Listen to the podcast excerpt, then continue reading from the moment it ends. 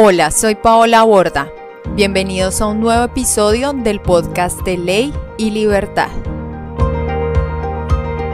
En este episodio de Ley y Libertad examinaremos el caso número uno que hace parte de esta serie de derechos y libertades fundamentales en la jurisprudencia del Tribunal Europeo de Derechos Humanos. Eselin contra el Estado de Francia.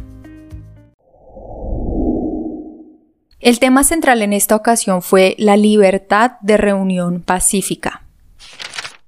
Este caso fue resuelto por el Tribunal Europeo el día 26 de abril de 1991. Los dos artículos centrales de esta sentencia y aplicados en el caso fueron el número 10 y el número 11 del Convenio para la Protección de los Derechos Humanos y las Libertades Fundamentales. Conforme a estos dos artículos, por un lado, el artículo 10 que garantiza la libertad de expresión dice en su numeral 1, abro comillas, Toda persona tiene derecho a la libertad de expresión. Este derecho comprende la libertad de opinión y la libertad de recibir o de comunicar informaciones o ideas sin que pueda haber injerencia de autoridades públicas y sin consideración de fronteras. El presente artículo no impide que los estados sometan a las empresas de radiodifusión, de cinematografía o de televisión a un régimen de autorización previa. Cierro comillas. Por otra parte, el artículo 11 hace referencia a la libertad de reunión y de asociación. Conforme a su numeral número 1 y número 2, abro comillas, Toda persona tiene derecho a la libertad de reunión pacífica y a la libertad de asociación, incluido el derecho a fundar con otras sindicatos y de afiliarse a los mismos para la defensa de sus intereses. El ejercicio de estos derechos no podrá ser objeto de otras restricciones que aquellas que, previstas por la ley, constituyan medidas necesarias en una sociedad democrática para la seguridad nacional, la seguridad pública, la defensa del orden y la prevención del delito, la protección de la salud o de la moral o la protección de los derechos y libertades ajenos.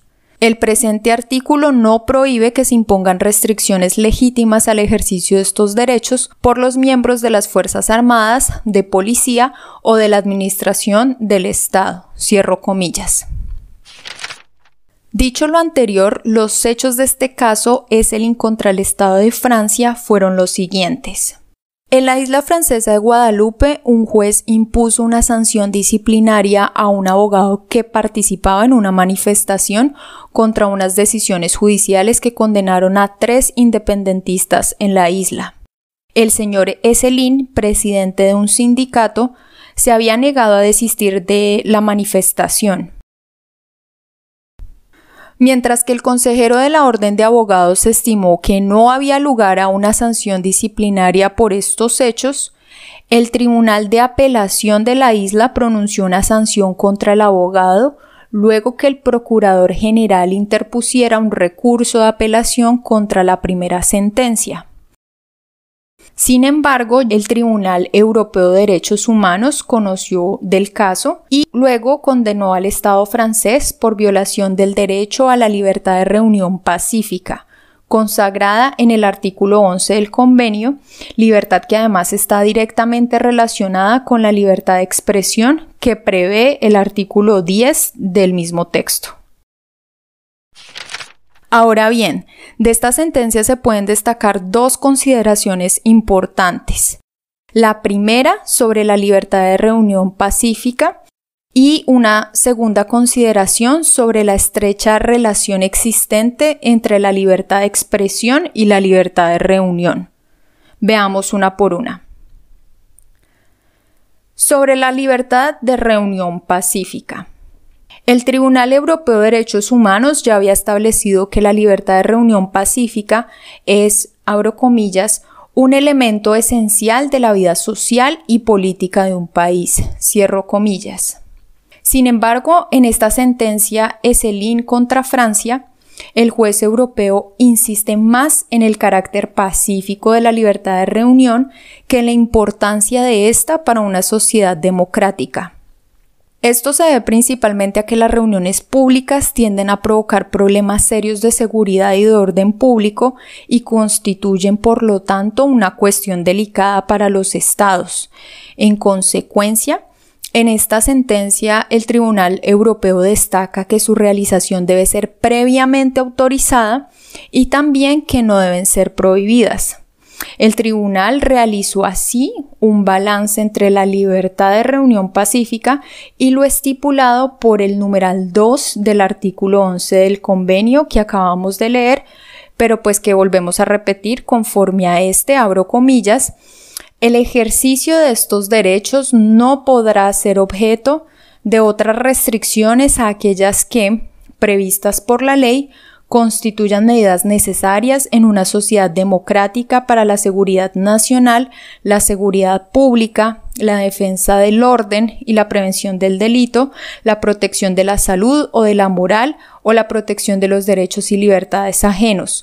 El presente artículo no prohíbe que se impongan restricciones legítimas al ejercicio de estos derechos por los miembros de las Fuerzas Armadas, de Policía o de la Administración del Estado. Cierro comillas. El término restricciones usado en este artículo engloba medidas de orden represivo declaradas antes, durante o después de una reunión o manifestación. Igualmente, la libertad de reunión pacífica comprende tanto la libertad de participar o de unirse a una reunión como también de organizarla.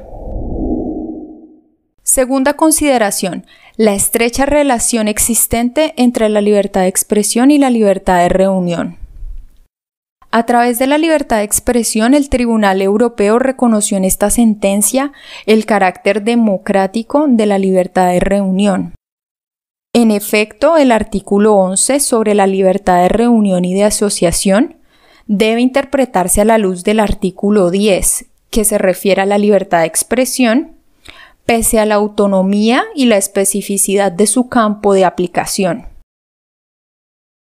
La protección de las opiniones personales asegurada por el artículo 10 tiene entre sus objetivos la libertad de reunión pacífica tal y como es consagrada por el artículo 11.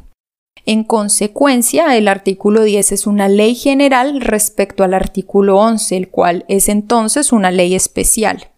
Así, el Tribunal Europeo considera que es esencial para una sociedad democrática y pluralista la autorización de la libre expresión de ideas minoritarias. Por lo tanto, para las autoridades es un deber garantizar a quienes lo soliciten el derecho a manifestarse pacíficamente. En conclusión, las ideas políticas que controviertan el orden establecido y cuya realización sea defendida a través de medios pacíficos deben poder expresarse a través del ejercicio de la libertad de reunión.